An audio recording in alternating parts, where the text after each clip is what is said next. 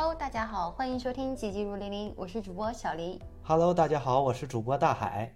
今天我们来谈一个话题，感觉现在的人四肢健全、无病无灾的长大是多么的不容易。我和小林在交流过程当中发现，我们也是非常的多灾多难。就比如说，我现在是三十岁，我一共经历了一次脱臼、一次肌肉撕裂、一次锯筋、一次关节损伤、两次骨折、两次手术、四次肺炎。那你是怎么活到现在的？你你居然还统计这个，我都压根儿没统计我以前受伤的情况。嗯，我这也算是多灾多难，好不容易活到现在的。嗯那我想，除了一些非常幸运的朋友，没得过大病，没受过一些大外伤，简直都是奇迹。我觉得我小的时候，大部分都是主动的，就是 自己去作死。自己去作死。在我有记忆以来哈，我最早一次作死是我跟我爸妈一块去爬冰红峡的时候，就是四川的一个非常有名的一个景区。那个时候就差不多两三岁的样子。呃，我们从山脚下爬到上面去，其实那个是个高原地区。一般来说，成年人爬的话，肺活量不好的都是可能会吸氧的。我那个时候才两岁多，两三岁，就你知道小孩嘛，体力又好，又像一个永动机一样，咔咔咔咔咔跑跑跑跑，然后就从山脚下直接一个劲儿爬上去。我爸妈就在后边背着包，然后气喘吁吁的追。哎呀，徐瑶女嘞，你跑慢点儿点，跟不上了。这个还不算，我跑到景区上边的时候，景区那边就弄了一个很大很大的一个笼子。那个时候，他们从野外抓了一些白老虎回来，因为就野生的白老虎还完全没有经过驯化。那个白老虎它对于人就是野性很足，而且是攻击性非常非常强，它保留了完完全全的野外生存的这种天性。我就当时当时那个当时那个笼子没有人看管，我就觉得哎很好奇，从来没有见过白老虎，以前就是可能看看电视剧啊什么的，从来没有这么近距离的看过。凑到那个笼子里边去看，啊，白老虎我还第一次见呢。以前就是光看电视剧里边或者纪录片里边都是黄的老虎，哦、你好棒，两三岁就看纪录片了这我爸妈比较喜欢看。啊！对我爸妈以前，我妈以前还喜欢一边上厕所一边拿了一本杂志在那看。我小时候就学着她，就拿着杂志，一一上厕所我就拿本杂志去，在她在那个厕所里边一蹲，就打开杂志，咔咔咔咔看。然后我爸妈就在外边催你快点啊，快点啊，快点啊！然后后来，我每次我爸爸妈看着我要去上杂志的时候，就把我杂志给收了。啊，就是不让看了，你再这样子，这不行的。就我后后来还是偷着去藏一些书，但是到后边我发现我不能这样子上厕所了，为什么呢？年纪轻轻，嗯，便秘了，然后就自己就被动的去改掉了这个上厕所看杂志的这个习惯。那我们接着接着聊一聊，就是之前看老虎的这个事儿。我就觉得很好奇，就是从来没见过老虎，就在想说这个，人家都说毛老虎的屁股摸不得，我就想，我说这个，我我有点想去试一试摸得摸得，我就把手，有些小孩嘛，手比较手很细很小，那个笼子它又不是特别特别的密，我就手就正好可以伸进去，我就想趁那个老虎不注意去摸一摸。嗯，啊，就鬼鬼祟祟的就伸到那个笼子里边去，让那个老虎对面的那个老虎看着急眼了，哦，这个什么玩意儿，什么档次，敢跟我钻一个笼子？那个老虎就哗一下就冲过来，就张着它那个大大嘴巴就冲过来了，哗就冲过来，然后就就就就看吓懵了，怎么办？就习惯性的就是本能性的把手给缩了，缩了之后，老虎哐一下就撞到了那个笼子上。然后张着大口对着，嗷呜这吼，就是看了一下，吓懵了。唯一有印象的，你知道是什么吗？那个时候，唯一有印象的就是那个老虎的嘴是真臭啊，站在那儿就整个人石化了一样。景区的那些管理员们儿就不淡定的听着老虎的叫就冲过来就，这怎么回事？这老虎怎么突然间就发狂了？以前都不是这样子的，这不是刚抓抓回来驯化的，还是挺乖的吗？调了一下当时的那个监控，就看着我就是唰唰唰，就是在死亡的边缘疯狂的来回转动。那些管理员看了之后就吓坏了，这谁家小孩，家长都不管吗？在那个景区拿着大喇叭啊，这谁家小孩过来忍一下呀？还是用的四川话，哪个家的小孩啊这么凶，过来认一下。我爸妈从山下边儿唰唰唰唰唰唰唰唰，终于赶到了。听着景区的人就站着我，这拎着我的后背，然后就在那拿着大喇叭喊：“这谁家小孩过来走丢了都不管吗？家长这怎么回事？”我爸妈看了一下，这我家小孩，我家小孩，我家小孩。景区的那个管理员就当着我爸妈的面，把那个我逗老虎的那个场景就给我爸妈复述了一遍。我爸妈也吓坏了，然后我爸妈也懵了。他反应还挺快的，老虎都打不过他啊！然后后来还是被训了一下，就是我们家从那儿之后，在景区走到哪儿就有工作人员跟到哪儿，走到哪儿就有工作人员跟到哪儿。呃，每次工作人员交接的时候，就那两个就是就那个娃娃凶得很，就跑去逗老虎，你要我盯着他哦，不要让他惹出事情来。从那之后，我觉得，如果说当时那个景区，那个监控还没被删掉的话，有可能我就是被反复鞭尸。每年就大家一进景区，各位游客请注意，我们的这个白老虎是非常有野性的，请大家不要学视频上这个小孩反复作死，毕竟这个幸运不是每一个人都有的。然后就每年每年就是嘚儿嘚儿嘚儿嘚儿，手伸进去伸出来，伸进去伸出来，哎，你来咬我呀，哎，你来咬我呀，咬不动呀。那会不会让大家学？其实这个没那么可怕，你可以把手伸进去，伸出来，伸进去，伸出来，然后大家所有人都是伸进去，伸出来，伸进去，伸出来，一起在那学。那我觉得就是，如果说真的是大家都学的话，那我可能功德就减一减一减一减一，每天敲木鱼都敲不够。你这完全是作死。嗯嗯，因为我也有一些作死的成分。也你展开讲讲。先说内伤吧。嗯，我一共得过四次肺炎，在我没到一岁的时候就得过两次肺炎。那这么小？对，那时候我记不清。然后我在上大学的时候，大一直接又得了两次肺炎。所以从那以后，我几乎就是家里常备感冒药，一有感冒发烧马上去医院，就怕再得肺炎。那你后来得了吗？没得，阳都没阳。呃，我对这方面非常的重视。你像刚解封的时候，别人都没太在意，而我听别人说喝姜汤就能防止新冠肺炎，嗯，就不会阳。我那时候连续喝了一个月姜汤。后来，后来你你没阳对吧？对，是的。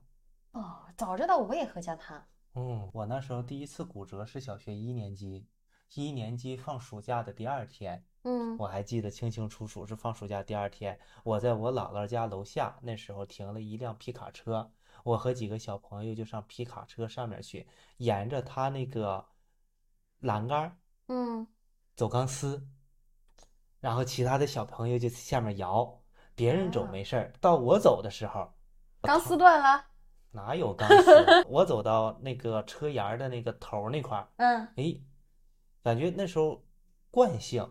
嗯，已经不能往后退了。我还特别小嘛，小学一年级，我就直接从上面掉下来了。当时我还记得清清楚楚，我是头冲下，我在空中不到一秒的时间，我就在想，头冲下是不是就死了？然后拿胳膊一抵，嗯，咵嚓一下就躺到地上，就骨折了，就就躺到地上了。当时我摔摔完了之后一起来，整个人都是懵的。我就看我这个左胳膊，它吱吱吱吱，就开始变形，扭到了正常胳膊无法做出的动作。那时候我就躲到一边去，想把它给掰正过来。嗯，那不是可疼了？那时候我还不知道什么叫骨折，嗯，而且小嘛，我从小就不怕疼的样子。嗯嗯，然后不是我告诉的家里，是别的在下面乘凉的老老大爷老大妈。嗯，哎，他们告诉我家。给我弄到医院，说这骨折了哦。那时候我们家就给我找了一个，在我们老家当地很出名的一个接骨医生，上他家去接。一般他都不告诉你什么时候开始，而是说来来来，我摸一摸，看一看，咔嚓一下就给你接好了。就趁其不备，攻其要害。是的，啊，那时候我就给他看的时候，咔嚓一下，嗯，我这应该还是比较严重。那时候一般都是脱臼啊，还有或者一根儿一根骨头稍微有些损伤，他们会趁其不备。而我，嗯，那个医生就告诉我，躺在床上，来，好，我准备给你接 了。嗯，当为时为什么要这样子弄啊？我也不知道，当时我也没有时间问他。我是小学一年级，还骨折了，我全是懵逼状态。嗯当时我就感觉特别疼，我在床上就挣扎，但是我不一般是我也不知道为什么我是不哭不喊不叫，嗯，我就闭着嘴咬牙动。医生的夫人嗯就是老奶奶，她过来了，说什么时候开始呀？医嗯生说已经弄完了啊，这么点小孩儿都没哭，太神奇了，第一次见。嗯这是我第一次骨折的经历。哦嗯，我第二次骨折是在初中，初中我们在东北嘛，打架是非常正常的。对，哎，我打架的时候，就是我们班有一个同学，我给他摁到地上，照着他脑袋一顿打，打完之后看见我的右手的大拇指，嗯，哎，怎么变形了呢？你是把他脑袋给打变形了啊？我把他按到地上，嗯拿拳头打他脑袋，嗯打完之后，我发现我的右手的大拇指变形了。哦，那他脑袋有什么事儿吗？他脑袋当时反正也不太好的样子，这是别人的事儿，咱就别管了，赔钱就行，小事儿了。看来脑袋还是比手指硬的。对，然后那时候我一开始又去找他，但是他那时候已那位老医生已经不在了，是他儿子给我治的。嗯治完了之后一个月，再一去拍片儿复查，说接错了，要动手术。那时候就经历了我人生第一次手术。我大概那时候是两千年出头吧，从前前后后大概花了七千块钱。那时候我爸我妈几乎是我住了一周院，嗯，每天他们都拿一千块钱上医院去交费，一周我就出院了。其他的那些病友们就说：“嗯，这一看就是钱花到位了，可以出院了。”我们交钱慢，所以要继续住着。哦，所以就是你的病情好坏，其实跟跟你花没花到钱儿是有正相关的。嗯，这个也不好说啊。我第三次受重伤是在我工作之后，那时候我参加公司的运动会，我嗯的第一份工作是在船上工作，公司的运动会，我跑四百米，我嗯在船上当时是待了一个多月，下船去参加运动会，在船上待了一个多月，那时候身体状态已经不行了。下，一般大家觉得会晕船，但嗯其实呢，在船上待时间长了会晕路，在路上会走不稳，人一直在船上待着接不着地气儿，人嗯是虚的。就跟我滑冰的时候，我在冰上我不容易摔，我下地之后我更容易平地摔一样。但是，嗯，差不多就是这个样子。跑完了四百米之后，嗯，我身体状态本来就不太好嘛，然后临时给我加了一项跨栏，还有这种，那就是刘翔跑的那个一百一十米跨栏，我都没跨过，从来没跨过栏，嗯。那不就给我加上了，啊，反正有有活动就上嘛，我也嗯不信别人会，但是参加跨栏的，再加上我那时候身体状态本来就不太好，嗯。然后再一去跨栏，直接跑的时候直接躺到地上去了，然后同事们给我送到医院，有些人还嘲笑我，还，觉得哎呀不行还逞能。嗯当时一检查，应该是三项，第一个是右腿大腿肌肉撕裂，第二项是右腿的筋直接锯筋，第嗯，三个是尾椎骨错位。我的天，当时不是不能走了。是啊，我在床上躺了一个月，还坐轮椅呢。坐轮椅是什么感觉？坐轮椅啊，坐轮椅就是上医院检查的时候坐一下，在家就是躺着，起来它干嘛？我家也没大到需要用轮椅的程度，所以那时候我当时找了一个专家给我看，专嗯家的指导就是静养。我静养了半年，这半年都是一瘸一拐的在走。半年之后，我这个腿总也不好嘛，嗯我嗯就没事儿撒嘛，没事儿溜达溜达之后撒嘛撒嘛，看有没有一些偏方能治啊。有一次我看他们脊椎正骨嗯哎，我去看了一下，他们给我一看，哎，你这个尾骨错位还没好，用了一个疗程，大概十次，慢慢的把我这个尾椎给扶正。这时候我走路就已经好多了。又过了半年，嗯可是呢，这半年我虽然可以正常走路了，可是一般用力，像跑啊、跳啊，还有以前我练散打的时候，腿能横叉、竖叉全能劈。这么厉害，腿伤了之后，有时候自由泳的时候抖腿都疼，爬山的时候爬久了，大腿后侧也疼。嗯但运气好在，我又找到了一家铝金的，铝金是嗯就铝是什么？是经脉的那个筋是筋吧？脉的筋，它就是人身体的筋骨的筋骨的筋嘛。嗯啊，他说我我那时候一直是摸着大腿后面，就是有一个鼓包，嗯那时候也不知道是什么东西。然后他说你这个是筋聚了很久，聚嗯成的结儿，所以要慢慢的用手来慢慢的揉。那那时候揉的是真疼啊，比接骨疼多了。呃，捋筋的人跟我说，人身上最嗯疼的地方就是大腿后侧，我将近揉了二十多次。嗯每次的时候我都疼的不行不行了，在那咬牙的坚持。呃理疗师还说：“你疼啊，你可以叫的，来我嗯这没有人不叫。”我说我没有那个习惯，嗯但是那时候年纪还不大嘛，嗯但是我发现我越来越怕疼，而且越来越爱叫的样子。现在被蚊子咬了，我都我都叫。我我那个我印象中，我小时候就跟我妈去我妈的那我妈经常去的那一家美容院，然后我妈在里边就是敷面膜，就是按一按头，然后用那个就是美容师用她那种很劲道的手法去给我妈按摩她的什么太阳穴呀、法令纹啊各种东西。你妈都会疼的叫吗？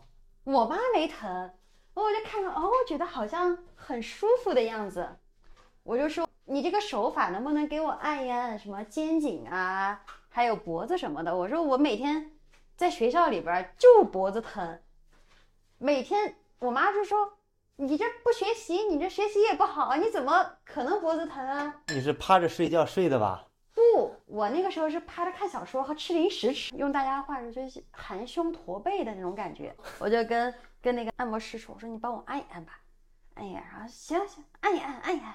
我就趴在那个美容院的沙发上，把头钻到那个洞里边，然后你就给我按，歘一下就从我后背推一下，啊，疼疼疼疼疼疼疼疼疼！我刚开始想，第一次按叫是不是会显得太没有面子了？好像我第一次来体验这种高端的这种活动一样。我就想说，那那忍着吧，要显示出好像这种场所我经常来的样子，我就忍着了。忍着了之后，然后咬牙手就撑起来，就是像一般按摩的人都知道，就是你你那个你的肌肉是绷紧的时候，他们是没办法按摩的，对吧？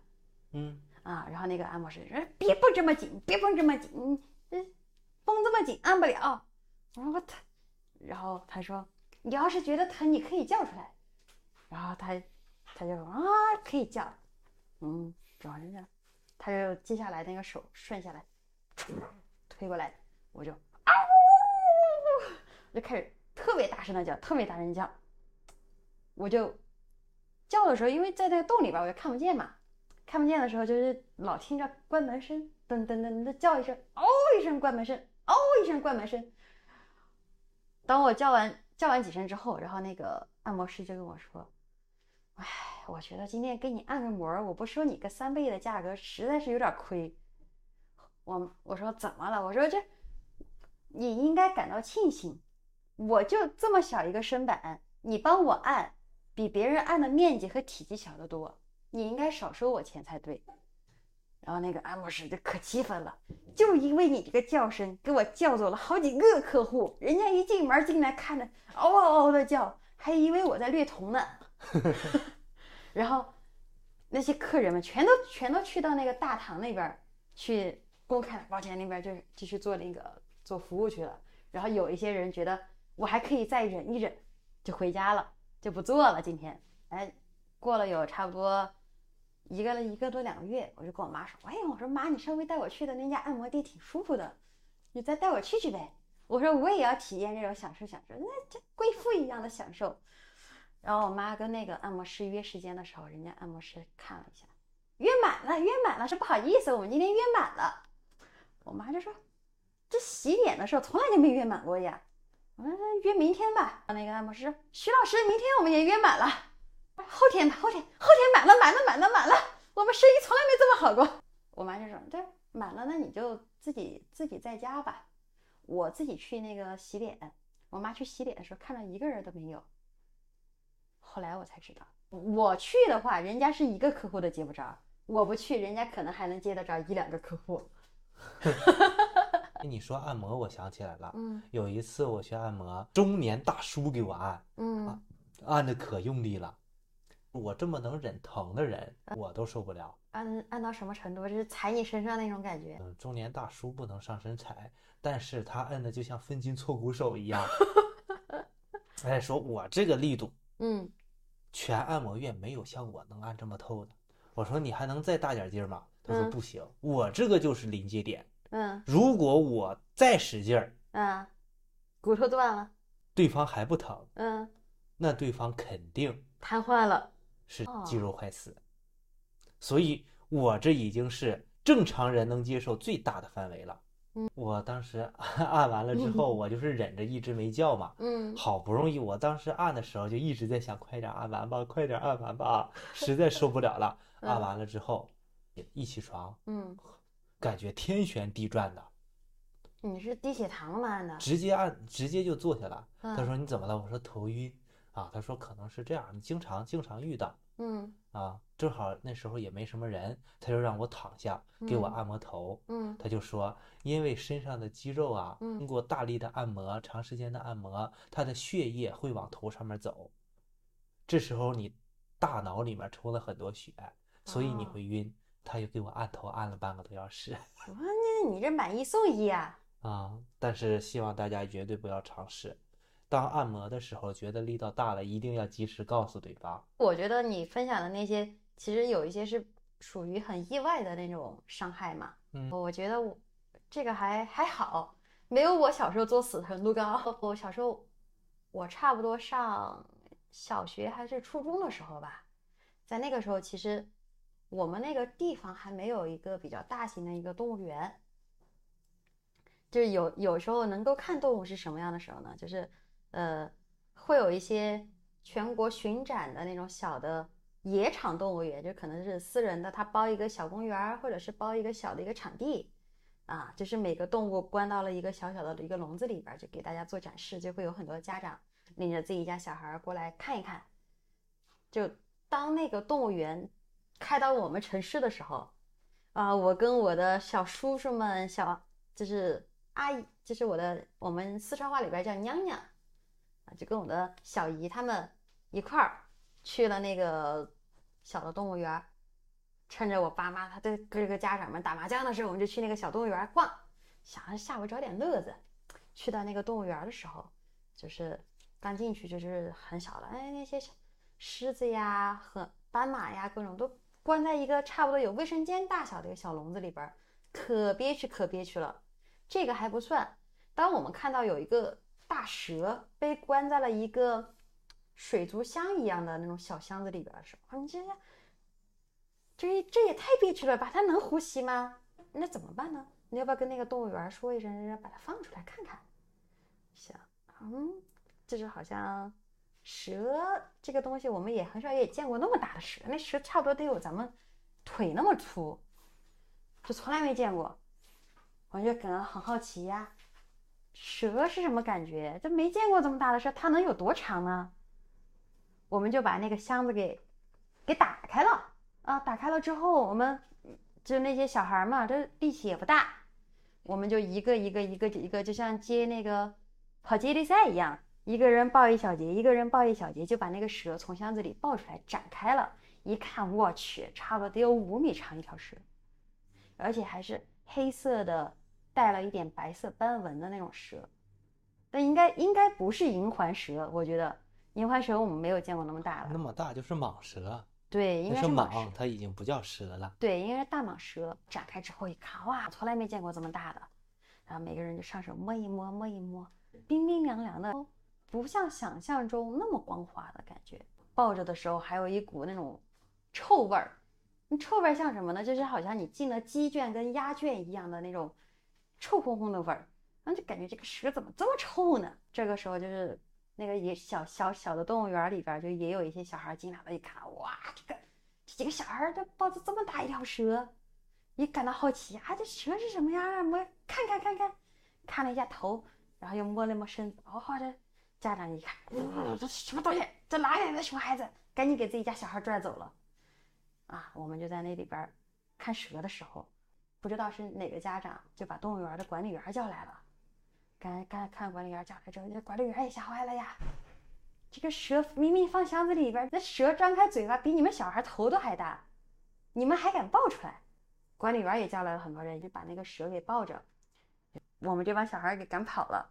就说这就骂的，哪哪家熊孩子，这管一管啊！这个蛇咬了吃了你们怎么办？等到我们回家之后想，就是我们几个人一商量嘛，说这个东西，嗯，抱了一下蟒蛇而已嘛，这至于闹这么大动静吗？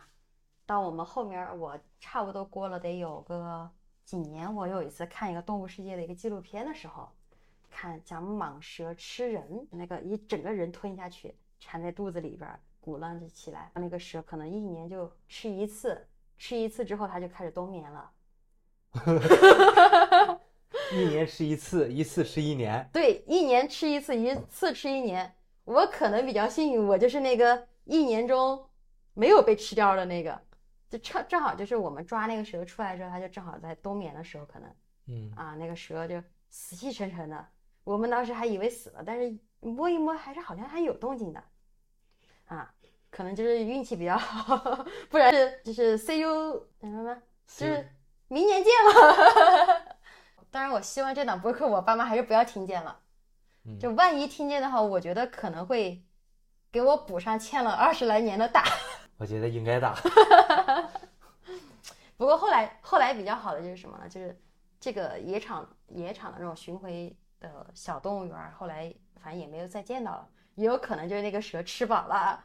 想到你刚刚聊到的一个走钢丝的一个经历，我想到我小时候还有一个非常非常作死的行为，就是我上小学一二年级的时候，那个时候刚开始流行四轮的旱冰鞋，前面还带了一个小圆柱的那种小叉车一样的啊。那个鞋的话也不像现在的，就是你你需要把你的整，就是你不用穿鞋，你就直接套上去，它下边就连着有那个轮子。那个时候的冰鞋是什么样的？它外边是那种塑料的胶的那种，然后你是把它把你穿着鞋，再穿到那个冰鞋里边去，再用那个再钻过去，再缠上你的鞋，你就可以滑了啊！那种塑胶小冰鞋。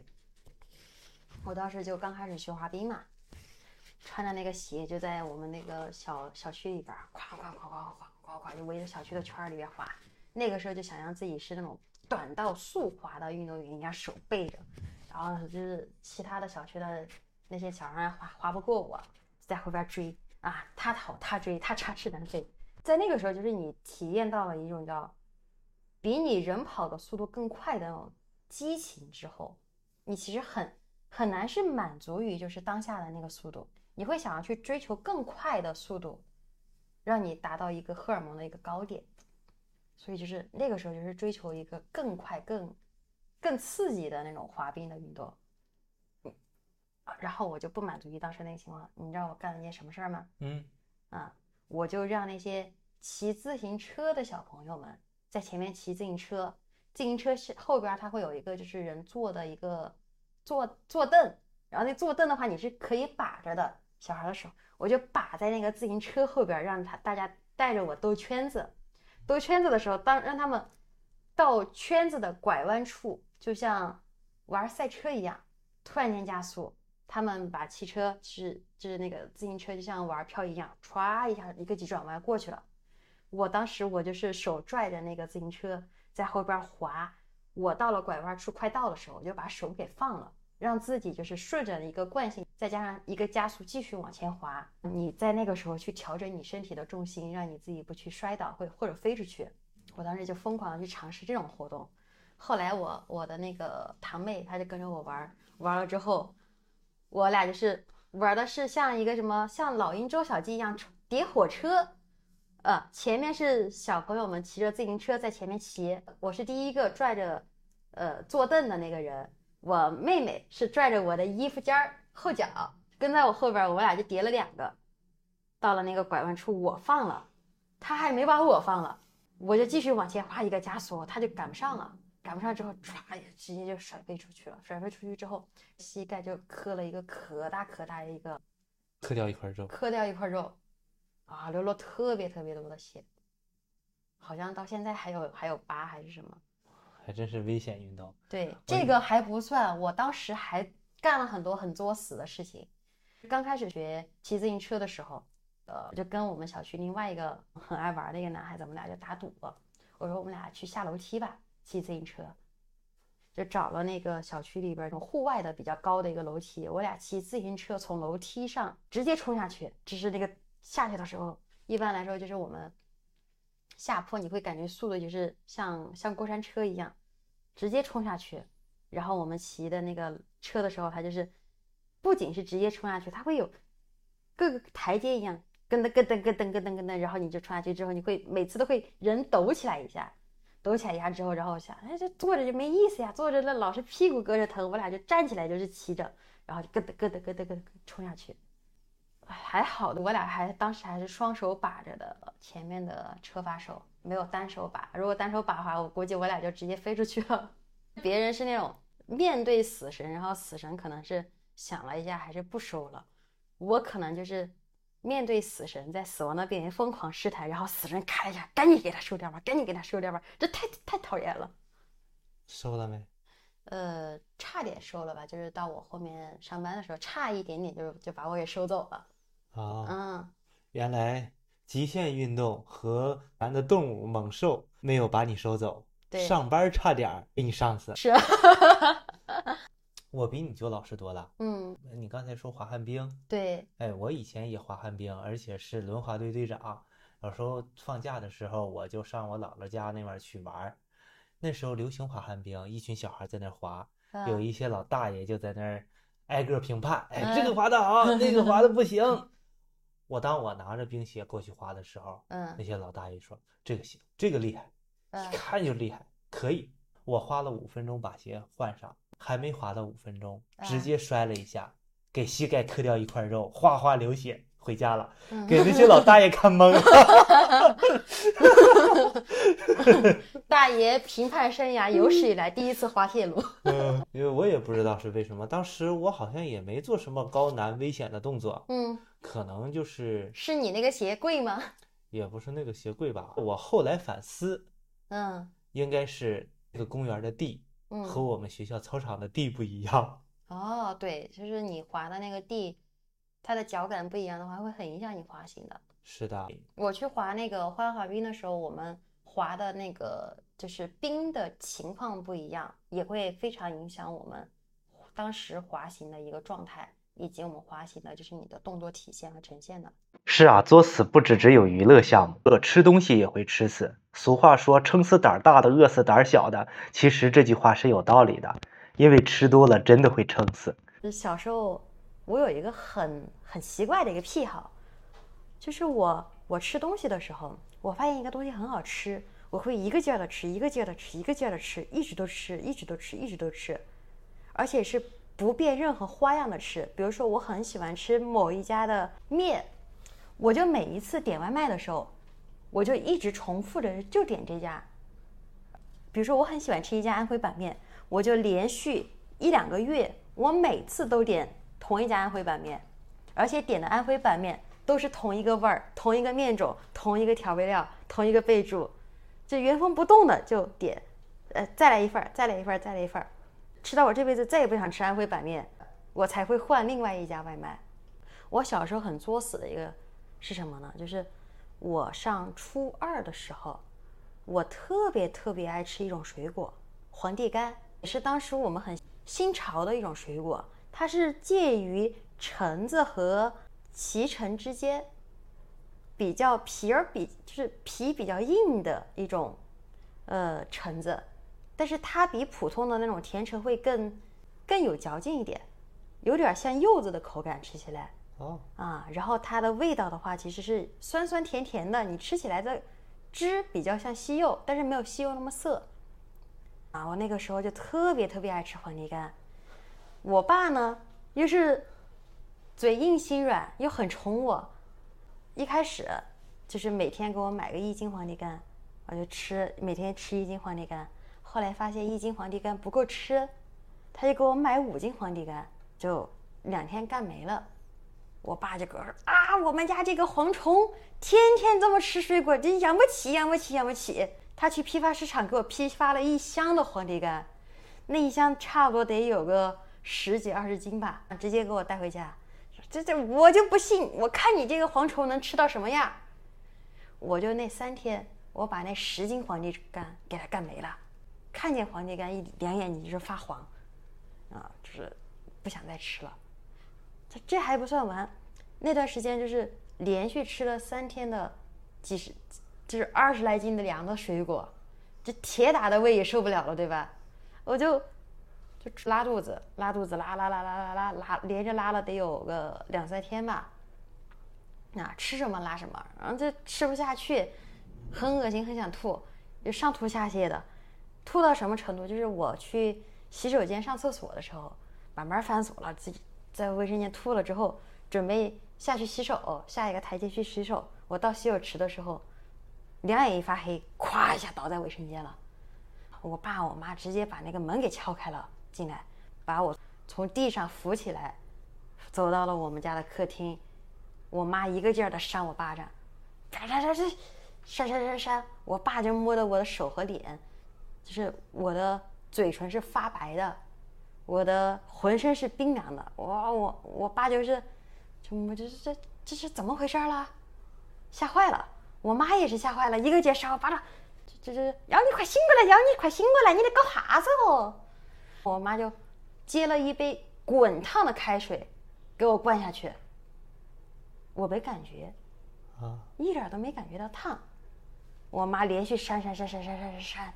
一边扇一边喊，一边扇一边喊，扇了得有几分钟吧。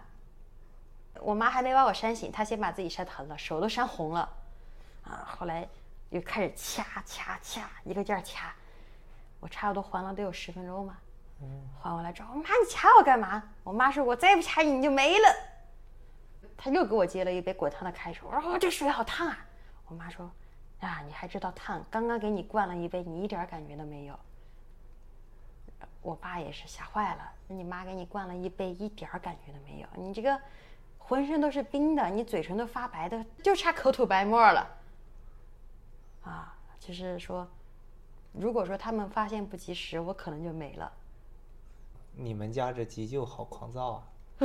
如果医生用这种方法，肯定医闹。我觉得应该是，但是我爸妈没有那个急救的知识哈。只能想到用自己最快速的方法去把这个小孩给换回来。后来就是换回来了之后，我爸就觉得这个还是不太行，要不要带他去一趟医院吧？啊，我爸就把我就想着就赶紧带去医院看一看。还没确定你症状的时候，就说那你去查个血吧，给我开了一个查那个静脉的一个化验单。我爸就。带我去抽静脉血，我在那个静脉血的那块的时候，人家就拍拍拍拍拍拍拍拍拍，抽了一管血之后，我直接趴在那个抽血的台儿上面，一个劲儿的喘气，一个劲儿的喘气，脸也是刷白的。医生还没给我解开抽血的那个绑的那个袋子，袋子，他摸着我这是浑身都是冰的，他说这是休克了吗？我爸看了一下说这这在家都这么一回了。打他，扇他巴掌。那那抽血的医生说不行，你不能这样子，赶紧送急救室吧。我爸就把我抱着从二楼的化验室，直接冲到了一楼的急救室，在急救室那边把我扔到急救的那个床上去。那些医生就开始给我五花大绑的，呃，想要给我去输那个葡萄糖。但是，因为我从小血管就很细很深，那些。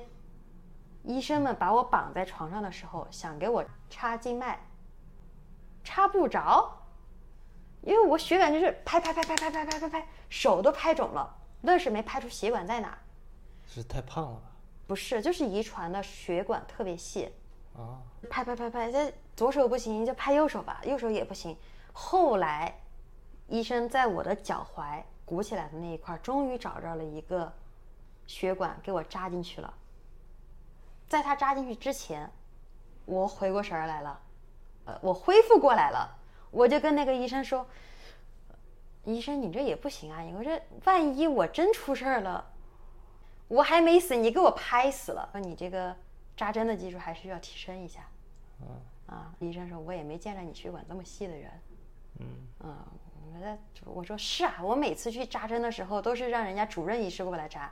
一开始医生还觉得我在挑战他，后来医生看了一下就觉得他在挑战我，这是个很大的挑考验。急救室扎了之后，我爸去结账，啊，医生看了一下，哎，那个救护车的钱还没算进去。我爸就说救什么车啊，车都没出去，我就从二楼给他抱下来的。后来他们说这这哪可能啊，从我们医院抱过来急救的。后来去找那个二楼的化验室的那个医生问，就说在他们化验室那边抽休克的，直接从二楼给他抱下去，所以救护车的钱就没算，就算了在救护室的那个钱，我又我爸又觉得好不划算，为什么？因为他们没给我急救什么东西，又没给我上什么心电图，又没给我上什么那个就是电电的那个什么来着。嗯，电击，又没给我上电击，扎个针扎了半天都还没扎进去，我先回过来了，就觉得很亏呀。但后来还是没办法，这这医院的制度就得把钱给了，给了之后，后来就在那块观察了一会儿，观察了差不多得有个两三个小时。然后医生问这怎么到底怎么回事儿，我爸妈异口同声的讲道：这吃皇帝干吃的。那医生说这吃皇帝干能吃成什么样啊？还能吃到急救室？这皇帝干有毒还是坏了？我爸妈就说这是吃了十几二十斤皇帝干吧。医生那些都吓坏了。为什么？因为黄地干贵吗？确实贵。啊，一个是那个时候确实贵，另外一个就是没有人吃三天吃十几二十斤黄把吃自己吃到急救室的。这看来什么东西好吃的东西都不能多吃啊。对。像小时候我就喜欢吃荔枝，嗯，我爸每次只买一斤回家，嗯，而且是我们家我、我妈、我爸三个人一起吃，嗯，从来不让我多吃。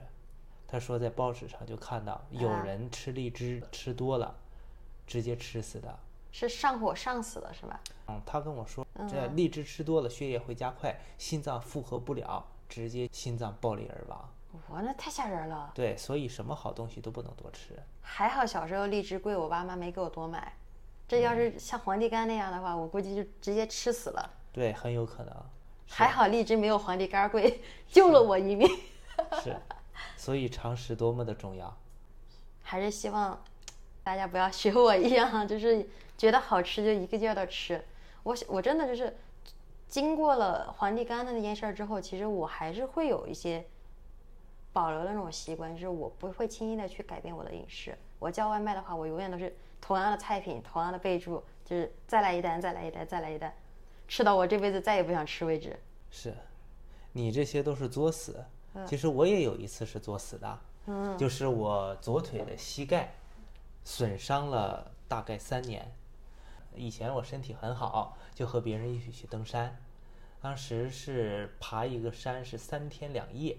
嗯，在山上爬，其他的都是一些专业的登山运动员，带着一些专业的装备，什么登山杖、护膝，而我呢，就是普通的，穿一件穿一件衣服，还不是运动服，还是穿个衬衫，跟人家去爬山，爬了三天两夜，爬完之后他们没什么事儿，回去之后过了一周左右，我左腿膝盖开始疼，是你以前旧伤复发了是吗？不是，那是右腿，这次是左腿。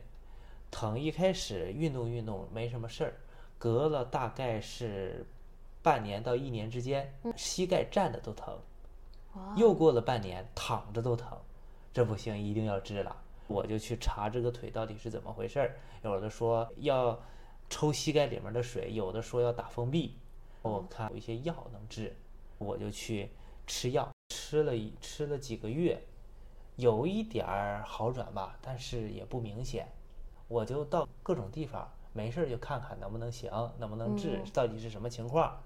我到了一个诊所，拍了个片儿，人家跟我说我这是什么情况，说我这个是当时的右腿受到了损伤，嗯。啊，所以呢，我的生活习惯和我的移动重心就落到了左腿上，而在几天爬山下来之后，正常的登山是要有保护，如果是没有保护的话，正常情况下人也是两条腿在爬山，而我不光没有保护，我平时的着力腿也是左腿，它承担了百分之九十的力度，也就是说我用一条腿儿趴了三天两夜。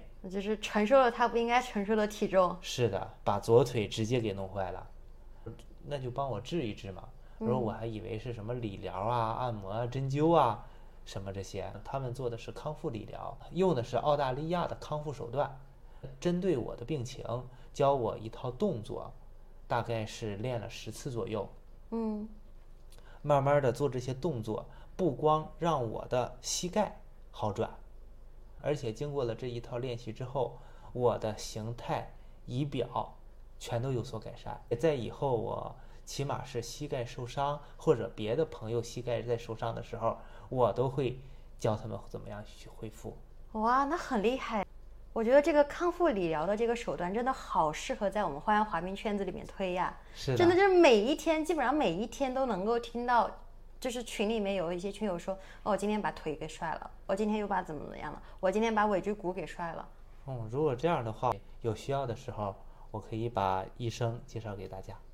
我当时好像费用有点高，一次大概是八百块钱，做了十次左右。当时我就觉得太贵了，我就说再看看，再看看。医生跟我说，钱不是事儿，我就要把病人给治好，嗯你先治吧。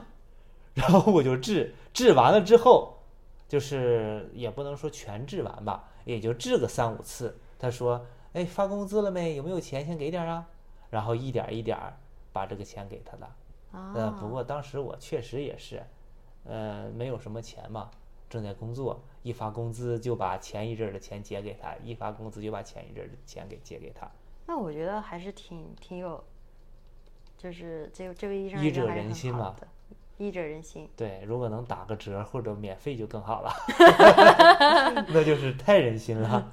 就是叫什么夸夸夸赞永不停止，白嫖永不停歇。哎，就像咱们之前做素食，人家讲啊，这给年轻人机会，给年轻人机会，但就是不给年轻人太不给年轻人金钱。对，钱都想白嫖，随喜赞叹。对，呃，得亏那位老师不是做素食的。医生，医生，你这做的是真好，我腿也康复了，随喜赞叹，随喜赞叹。是啊，以前以为随喜赞叹，真是发自内心的感慨，觉得你好。嗯，但我做了素食之后，我觉得随喜赞叹是在骂人，就是觉得你这个人就像咱们平时说的，呵呵，好，你对你说的什么都对，还你好，你牛逼那个样儿，哎，对，所以对别人一般无语的时候，就跟人家说一句啊，随喜赞叹，意思就是行好，你厉害，滚一边玩去吧。啊，我以为就是这样啊，谢谢了，啊，谢谢谢谢，钱儿就不给了啊。谈感情可以，谈钱免谈。跟别人跟我说随喜赞叹的时候，我也弄不清人家是发自内心的，还是在骂我。我一般直接跟他说，你就随喜吧，别赞叹了，给钱儿就行。嗯虽然说我们作死了很多次，但我们依旧还是四肢健全的活到了现在，可想而知这是多么的不容易啊！虽然遍体鳞伤，但我们仍然向往着美好的生活。是的希望大家保重自己的身体，对，皇帝柑很好吃，但别吃多了。荔枝也一样。好，谢谢大家。好，谢谢大家。